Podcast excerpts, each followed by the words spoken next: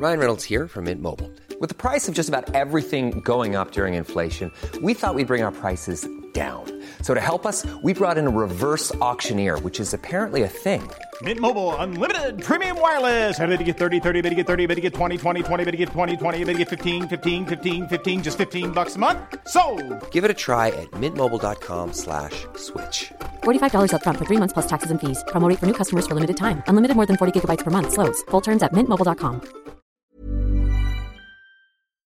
Letras Libres presenta Cine Aparte con Fernanda Solórzano. Bienvenidos a Cine Aparte y gracias por darle play a esta nueva entrega. Retomo el tema de las recientes nominaciones a los Arieles solo como pretexto para hablar de una película cuyo comentario se me había quedado en el tintero sin nada que lo justifique. Me refiero a la película Leona del director Isaac Sherem, la cual acaba de obtener siete nominaciones para los premios que otorga la Academia Mexicana de Cine, entre ellas a la mejor ópera prima, a la mejor actriz principal para su protagonista Nayan González y al mejor guion original escrito por el propio Sherem y por la actriz Nayan González. Algo interesante por el hecho de que un actor o una actriz se involucren en el trazo, en el dibujo del personaje que van a interpretar, un experimento que supongo a veces saldrá bien, otras veces no tanto. Y interesante también porque al ser Leona, la historia de una mujer cuyo entorno familiar y social no le dan a ella mucho campo de acción, que Nayan González haya participado en el guion es un buen contrapunto a la realidad a la que se enfrenta su personaje. Eh, he notado que siempre que hablo de películas mexicanas acabo agregando una especie de historia de mi relación, entre comillas, con determinada película. No porque esto le agregue valor a la película misma, faltaba más que creyera eso, sino porque me parece que ayuda a dar una idea de los caminos accidentados, aleatorios, que recorren las películas mexicanas, algo que a la larga también forma parte de la historia del cine. Quien conozca mi trabajo sabe que me gusta observar cómo las películas dialogan con su entorno y con su audiencia en determinado momento, así que haré lo propio con Leona. Vi esta película por primera vez hace ya tres años, en el 2018, cuando formó parte de la competencia de largometrajes de ficción del Festival de Cine de Morelia. Era una película atípica dentro de la competencia y sigue siéndolo dentro del cine mexicano, dentro del panorama del cine mexicano contemporáneo. ¿Por qué? Porque mientras que la mayoría de películas comprensiblemente son relatos de inequidad social y de la violencia que, deriva de ello, el director Sherem invita al espectador a asomarse al mundo de la comunidad judía en México, un mundo que probablemente a la mayoría no le es familiar, tan solo porque México es un país con una población predominantemente católica. Ahora, el aspecto específico que Sherem aborda en Leona es el de la expectativa de que los miembros de esta comunidad contraigan matrimonio solo con miembros de la misma comunidad y habla también de que se espera que las mujeres contraigan matrimonio a una edad relativamente joven y que sean madres lo antes posible, por lo menos en la, en la familia judía que representa esta película. La historia de Leona se narra desde la perspectiva de una joven, una joven de 25 años llamada Ariela, que en hebreo significa Leona, de ahí el título de la película, y que es el personaje interpretado por Nayan González. Ariela comienza una relación con un chico no judío llamado Iván, interpretado por Cristian Vázquez, y este es un hecho que su familia, todos los miembros de su familia reprueban de manera tajante. En esa primera presentación en sociedad de la película, durante el Festival de Morelia, recuerdo muy bien que, sin exagerar, unas seis de cada diez personas con las que platicaba sobre las películas en los pasillos del festival, en las calles. Nombraban a Leona entre sus favoritas, lo que me hizo pensar que la película obtendría por lo menos el premio del público, algo que no sucedió. Quien sí obtuvo un premio fue Nayan González, a la mejor actriz de, la edición, de esa edición del festival. Todo esto para decir que más allá de los premios que obtenga una película, premios que al final tienen que ver, en el caso de los premios oficiales, con quién conforme el jurado, o en el caso de los premios del público, con cuánta gente fue a ver una película en relación con otras películas y por lo tanto votó por ella. Más allá de esto, lo que era evidente era que Leona había sobresalido, había sorprendido y había, había tocado fibras.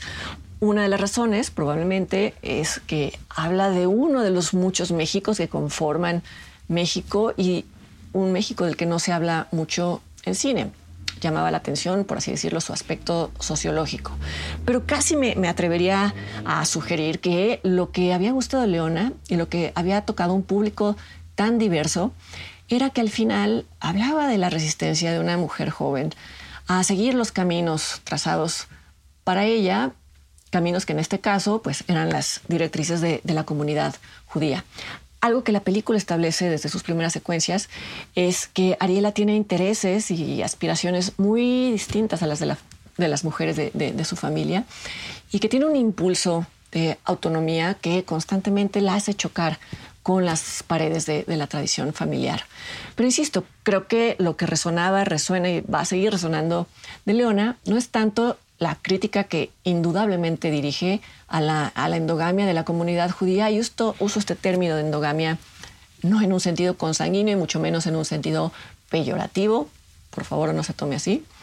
Eh, pero bueno, decía que creo que sí, esta crítica está presente, pero lo que resuena es que muchas mujeres de distintas religiones en distintos países se enfrentan a situaciones parecidas, al hecho de que son otros quienes determinan su rol dentro de una sociedad.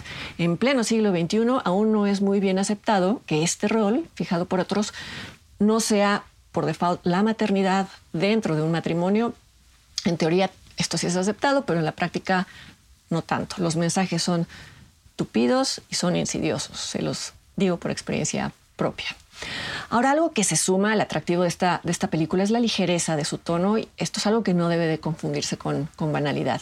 El guion de Sherem y de, y de Nayan González para nada le da la vuelta a temas incómodos como la subordinación de las mujeres o como la preocupación de la comunidad por preservar su economía creando redes y heredando negocios familiares, cosa que a la vez a veces los lleva a sacrificar otro tipo de horizontes.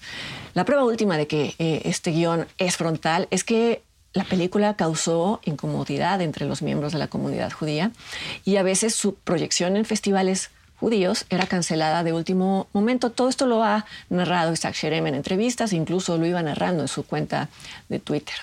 Pero con todo y que la película toca temas espinosos y los toca de manera frontal, lo hace en un tono que por momentos roza la comedia, y a eso me refiero con, con ligereza, una estrategia de caballo de Troya que permitió filtrar cuestionamientos eh, eh, religiosos, sociales sobre todo, a donde quizá no los esperaban, y que además lo hizo a través de un formato amable, accesible y atractivo para todo tipo de, de audiencias. Es una coming of age movie como se le llama a las películas que hablan del tránsito de alguien, de un niño a la adolescencia o del adolescente a la edad adulta, en busca de una identidad y con todos los desencantos que esto, que esto supone. Por último, algo que también me parece valioso de Leona es que a pesar de que el centro de la historia es la insatisfacción de la protagonista y la soledad que experimenta al no verse apoyada por sus seres queridos. A pesar de ello, no hay crueldad y, no hay amargura en la representación de sus familiares, ni siquiera en la representación, en el dibujo de el hombre judío al que ellos sí aceptarían, al que ellos sí considerarían un, un candidato ideal. Hay desacuerdo con una cosmovisión, pero no hay, no hay caricatura. Y tampoco hay una idealización de lo que podría ser la vida de Ariela al lado de un goy, es decir, de un no judío.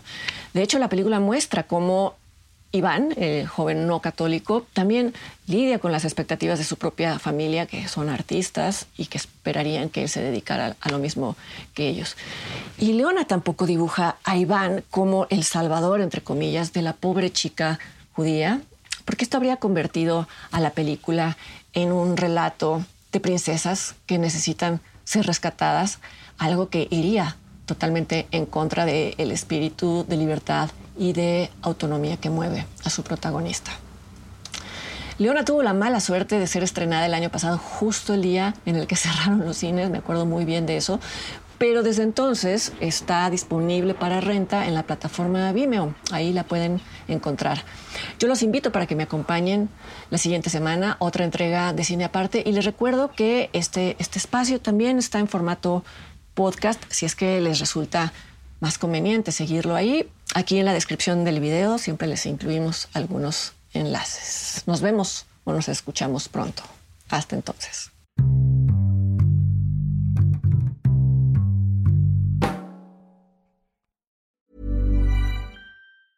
Hey, it's Paige DeSorbo from Giggly Squad. High quality fashion without the price tag. Say hello to Quince.